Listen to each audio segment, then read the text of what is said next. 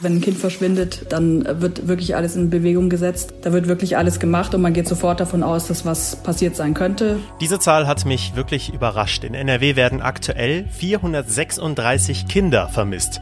Das gehört also wirklich zum Tagesgeschäft der Ermittler. Warum es dabei große Unterschiede gibt, besprechen wir hier im Podcast. Außerdem geht es natürlich auch um die Diskussion um die Zeit vor allem nach Weihnachten und dem möglichen harten Lockdown auch hier in NRW. Ich bin Florian Pustlauk, schön, dass ihr dabei seid. Der Rheinische Post Aufwacher. Der Nachrichtenpodcast am Morgen. Kommen wir erstmal kurz zum Wetter. Heute bleibt es kühl, aber auch meist trocken. Es geht los mit Temperaturen um den Gefrierpunkt. Tagsüber sind dann so zwischen zwei und vier Grad drin. Die Sonne kommt immer mal wieder durch. Vor allem westlich des Rheins könnte es vereinzelt recht freundlich werden. Ansonsten bleibt es bei vielen Wolken. In der kommenden Nacht droht dann auch leichter Bodenfrost. Es könnte wieder glatt werden. Bitte also unterwegs aufpassen. Der Freitag wird dann schon ein bisschen milder bis fünf Grad. Dafür droht auch wieder Regen. Im Bergland ganz vielleicht auch etwas Schnee. Das Wochenende wird dann sehr ähnlich, also wechselhaft und meist herbstlich. So wenig Verbrechen wie seit Jahrzehnten nicht mehr bei uns, dank Corona. Das ist äh, für NRW zwar auch mal eine gute Nachricht in der Pandemie, das heißt aber nicht, dass Kriminalität kein Problem mehr ist. Die ZDF-Sendung Aktenzeichen XY erinnert uns ja auch zum Beispiel immer wieder daran, vor allem natürlich auch an alte Fälle, die wir oft schon wieder vergessen haben. Auch am Abend waren wieder Fälle aus NRW dran, zum Beispiel der Mord an der zehnjährigen Martina Möller in Neunkirchen-Fluin vor über 34 Jahren oder das brutale Verbrechen in Camp Lindford, als eine 20-jährige 1987 auf dem Nachhauseweg erschlagen wurde. Und auch 2020 gibt es immer wieder Kriminalfälle, die uns stutzig machen. Genauso hat mich aber diese Zahl hier überrascht. Mehr als 400 Kinder gelten in NRW als vermisst. Und über Kinder, die vermisst werden, habe ich mit RP-Kriminalexpertin Claudia Hauser gesprochen. Kinder verschwinden ja unter verschiedensten Umständen. Es liegt nicht immer ein Verbrechen vor. Wie ist denn da die Bandbreite? Also die Bandbreite ist groß. Es wurden ähm, zum Beispiel im letzten Jahr über 5000 Fahndungen nach Kindern eingeleitet in NRW. Und in den aller, allermeisten Fällen geht es eben gut aus. Also Kinder sind kurz weg, tauchen wieder auf und es ist nichts passiert. Aber es gibt eben auch Fälle, da bleiben die Kinder verschwunden. Also ich erinnere mich zum Beispiel an einen Fall aus dem Kreis Recklinghausen. Da ist ein Junge mal verschwunden und wurde nach langer Zeit von der Polizei im Schrank eines Mannes entdeckt. Ja, das war jetzt ein Fall. Ähm, da ist der Junge jetzt eben wieder da und war aber zwei Jahre lang, zweieinhalb Jahre lang äh, verschwunden. Der ist im Kreis Recklinghausen 2017 aus einer Jugendeinrichtung nicht mehr nach Hause zurückgekommen abends. Dann hat seine Mutter ihn gesucht über die Facebook-Seite und es gab ganz viel Öffentlichkeitsfahndung auch seitens der Polizei. Und zweieinhalb Jahre später hat die Polizei ermittelt gegen einen 44-Jährigen im Kreis Recklinghausen und hat den Jungen dann bei einer Wohnungsdurchsuchung äh, bei diesem Mann im Schrank gefunden. Also da hatte er sich jetzt halt versteckt während der Durchsuchung oder als sie gemerkt haben, die Polizei kommt. Und der Mann, ähm, also bei ihm wurde halt durchsucht, weil er ähm, Kinderpornos verbreitet haben soll. Und der steht jetzt auch vor Gericht in Bochum. Und dem Jungen geht's, glaube ich, dem, den Umständen entsprechend ganz gut. Es gibt spektakuläre Fälle, da tauchen Kinder wieder auf und solche, da werden sie am Ende tot gefunden. Das gibt's leider auch hier in der Region. Ja, also viele Düsseldorfer werden sich noch erinnern an äh, Deborah Sassen. Das ist auch ein bekannter Fall, so ein kleines äh, Mädchen, acht Jahre alt, die ist 1996 auf dem Weg von der Schule nach Hause verschwunden. Und es gab die ähm, bis heute größte Suchaktion der Düsseldorfer Polizei nach dem Mädchen. Bis heute ähm, weiß man aber nicht, was passiert ist. Es sind jetzt ähm, fast 25 Jahre. Und bis zu 30 Jahre wird aber nach vermissten Kindern gefahndet. Und auch wenn danach nochmal neue Hinweise auftauchen, wird der Fall nochmal aufgegriffen. Aber in dem Fall weiß man wirklich nicht, was aus ihr geworden ist. Und dann gibt's noch in Grevenbruch den bekannten Fall von Claudia Ruf. Die war elf Jahre alt, als sie verschwunden ist, zum, im gleichen Jahr 1996 wie Deborah Sassen. Da war es aber so, dass, dass sie nach ein paar Tagen gefunden wurde. Also sie ist tot, sie wurde vergewaltigt und erdrosselt. Und bei ihr ist es halt so, dass bis heute der Mörder nicht gefunden wurde und dass es jetzt wieder neue Ermittlungsansätze aber gab. Und ähm, dazu gehörte auch ein Massengentest. Also da haben sich mehr als 2000 Männer freiwillig testen lassen. Aber auch da war jetzt eine heiße Spur nicht dabei. Also Verbrechen ist noch nicht aufgeklärt. Und damit müssen die Eltern halt auch mit klarkommen. Aber daran merkt man schon, dass die Polizei ja wirklich alles in Bewegung setzt, wenn mal ein Kind verschwindet, ne? Ja, das ist wohl auch so. Also wenn ein Kind verschwindet, wenn eine Person unter 14 Jahren verschwindet, dann wird wirklich alles in Bewegung gesetzt. Also es wird, werden Hundertschaften gleich losgeschickt, die Felder durchkämmen und Wälder. Dann Pferdestaffeln, Hundestaffeln, Taucher, Hubschrauber. Da wird wirklich alles gemacht und man geht sofort davon aus, dass was passiert sein könnte. Das ist bei Erwachsenen anders. Also da wird erst gefahndet oder eine Fahndung eingeleitet, wenn man davon ausgeht, dass derjenige in Gefahr ist, dass er möglicherweise Opfer einer Straftat wurde oder dass er sich selbst umbringen will. Äh, bei Kindern wird da unmittelbar gehandelt. Du redest ja auch immer wieder mit Ermittlern. Das muss ja bestimmt eine unfassbare Belastung sein, so ein Kind zu suchen. Ja, das ist auf jeden Fall so. Aber die haben halt auch immer den Fahndungsdrang, eben das Kind zu finden. Also so motivieren die sich halt auch. Also weil es ja immer die Möglichkeit geben könnte, dass ein Kind doch noch lebend gefunden wird. Oder wenn nicht, dann haben die natürlich auch ein Interesse daran, den Fall aufzuklären. Und das motiviert die natürlich auch. Und die haben auch ihre Methoden, die Geschichten eben nicht mit nach Hause zu nehmen. Ja, und tatsächlich tauchen ja Kinder auch nach vielen Jahren wieder auf, ne? Ja, Natascha Kampusch zum Beispiel, die Österreicherin, die war ja acht Jahre verschwunden und dann ähm, wurde klar, dass sie in einem Keller gefangen gehalten worden war. Und ihr gelang dann die Flucht. Da war es aber so, dass der Entführer leider nicht vor Gericht gestellt werden konnte, weil er sich ähm, das Leben genommen hat, nachdem sie entkommen war. Vielen Dank, Claudia Hauser, für das Gespräch. Gern geschehen. Also Silvester wollte ich bislang mit fünf Freunden feiern. Bislang war das ja auch eigentlich so möglich, aber wir planen erstmal nicht mehr weiter. Immer mehr Bundesländer fordern nämlich einen harten Lockdown, teilweise schon vor Weihnachten wie in Sachsen oder vor allem direkt nach den Feiertagen, nämlich ab dem 27. Dezember zum Beispiel. Dafür setzt sich jetzt auch NRW-Ministerpräsident Armin Laschet ein. Und darüber spreche ich jetzt mit Kirsten Bialdiga von der Rheinischen Post. Hi. Ja, hallo Florian. Wie passt das denn jetzt zur bisherigen Position der NRW-Landesregierung? Also erstmal, Florian, ich habe erstmal gute Nachrichten, was, was den Status quo angeht. Du könntest Stand heute sogar zu zehn Silvester feiern. Also es ist so, dass man mit zehn Leuten, genau wie Weihnachten aus zehn verschiedenen Haushalten, könnte man zusammen feiern. Du hast das berühmte Wort gesagt, oder die berühmten zwei Worte, Stand jetzt. Stand jetzt, ganz genau.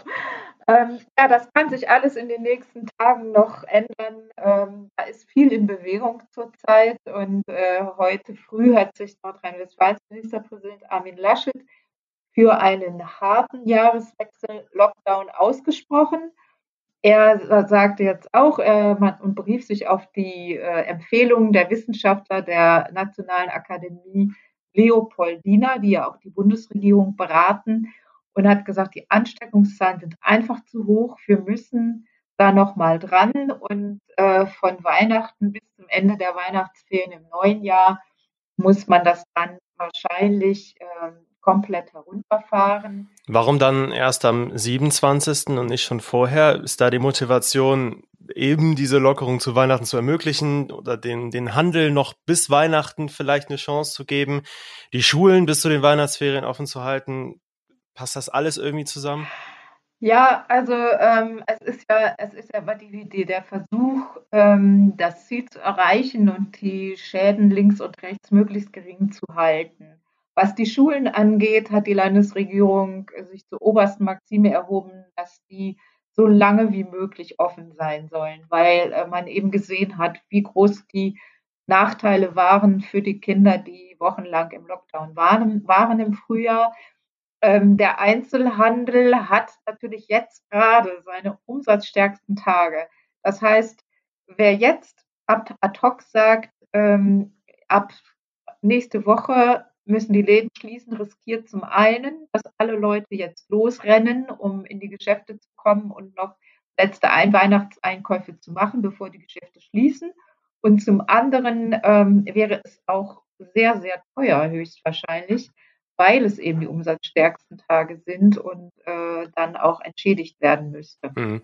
Wann und wie wird denn jetzt überhaupt entschieden und wer entscheidet natürlich, wie es dann weitergeht? Weil eigentlich wollten sich ja die Ministerpräsidenten und Kanzlerin Merkel jetzt vor Weihnachten so in dieser Form nicht mehr treffen wie zuletzt. Ja, das äh, war so geplant, aber die Zahlen äh, sind in letzter Weihnachtszeit. Die Ansteckungszahlen sind in den letzten Tagen doch wieder gestiegen, auch in Nordrhein-Westfalen. Und äh, das kann man sich nicht länger anschauen. Das kann sich auch die Kanzlerin nicht länger anschauen. Daher ist jetzt die Suche nach einem Termin noch in vollem Gange. Im Gespräch war das Wochenende, aber sicher ist das noch nicht. Macht es denn aus epidemiologischer Sicht bei den aktuellen Zahlen, die Krankenhäuser werden voller, überhaupt Sinn, auch diese Lockerungen, diese Zehn-Personen-Regel plus Kinder unter 14 Jahren über Weihnachten überhaupt so durchzuziehen? Das ist wirklich eine sehr gute Frage, äh, Florian. Das ähm, ist wahrscheinlich wirklich kurzfristig zu beurteilen. Ich könnte mir vorstellen, dass da auch noch nicht das allerletzte Wort gesprochen ist. Ähm, es muss ja verantwortbar sein und äh, es ist ja nichts gewonnen, wenn dann zwar alle fröhlich zusammen unter dem, unter dem Weihnachtsbaum sitzen, aber in den darauffolgenden Tagen dann die Zahlen so stark ansteigen. Es war ja auch ungewöhnlich emotional jetzt äh, zuletzt zum Beispiel im Bundestag am Mittwoch in der Generaldebatte. Kanzlerin Merkel, ja, mit wirklich fast schon emotionalen Ausbrüchen. So, so kenne ich sie nicht, so kennen viele sie nicht. Das zeigt ja schon, wie sehr die aktuelle Lage auch der Politik an die Substanz geht.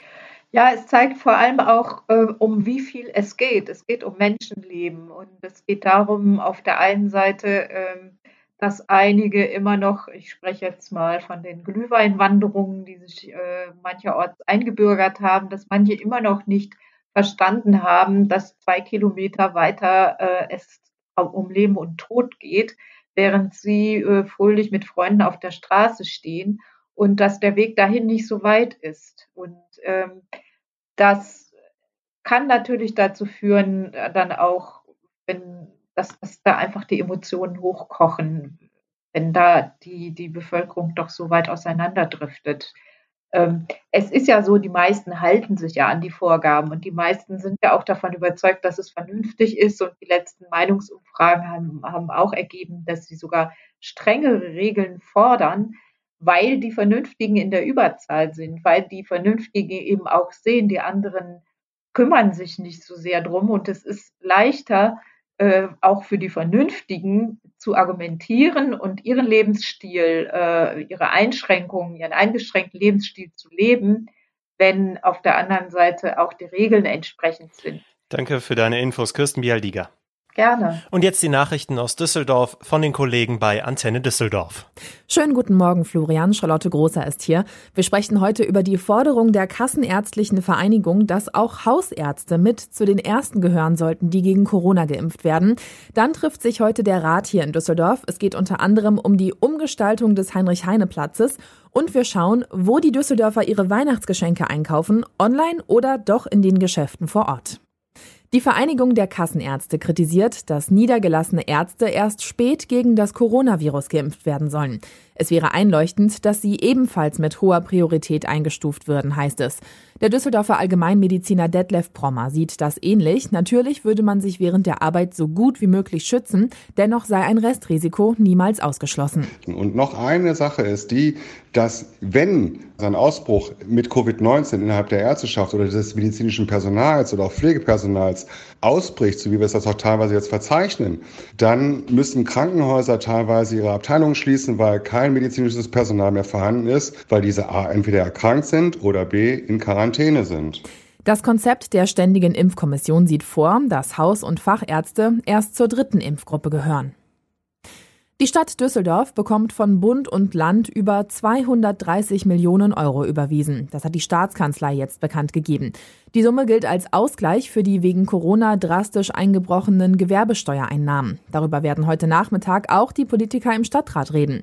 Dazu Antenne Düsseldorf-Reporter Joachim Bonn. Das Geld soll am Montag auf dem Konto der Stadtkasse eintreffen. Es sind rund zwei Drittel der Verluste, die die Stadt dieses Jahr bei den Steuereinnahmen macht. Sie sind vor allem in der Autoindustrie, in der Gastro- und bei Textilgeschäften erheblich zurückgegangen. Die Kämmerin wird im Rat einen Überblick geben. Ein weiteres Thema ist heute die geplante Neugestaltung des Heineplatzes vor dem Karschhaus. Hier gibt es Verbesserungswünsche und die Stadt wird heute eine Kommission einsetzen, um den Radverkehr in Düsseldorf zu verbessern. Wo kaufen die Düsseldorfer ihre Weihnachtsgeschenke ein? Wir haben bei einigen nachgefragt und sie sind sich nicht einig. Viele wollen besonders jetzt in Corona-Zeiten den lokalen Einzelhandel unterstützen und kaufen Weihnachtsgeschenke deswegen vor Ort ein. Andere möchten sich und ihre Familien schützen und nicht in die volle Innenstadt und kaufen ihre Geschenke deswegen online ein. Schon Ende April hatte sich gezeigt, dass der Onlinehandel einer der Gewinner der Corona-Pandemie sein wird. Ein Verkaufsexperte hatte Antenne Düsseldorf aber auch gesagt, dass Online und Offline sich ergänzen würden. Häufig würden Menschen sich online informieren, um dann offline einzukaufen. Das wäre es erstmal von mir. Zum Nachlesen stehen alle Meldungen auch auf unserer Homepage antennedüsseldorf.de und zu hören gibt es die Nachrichten aus Düsseldorf immer um halb bei uns im Radio. Diese Themen werden heute auch noch interessant.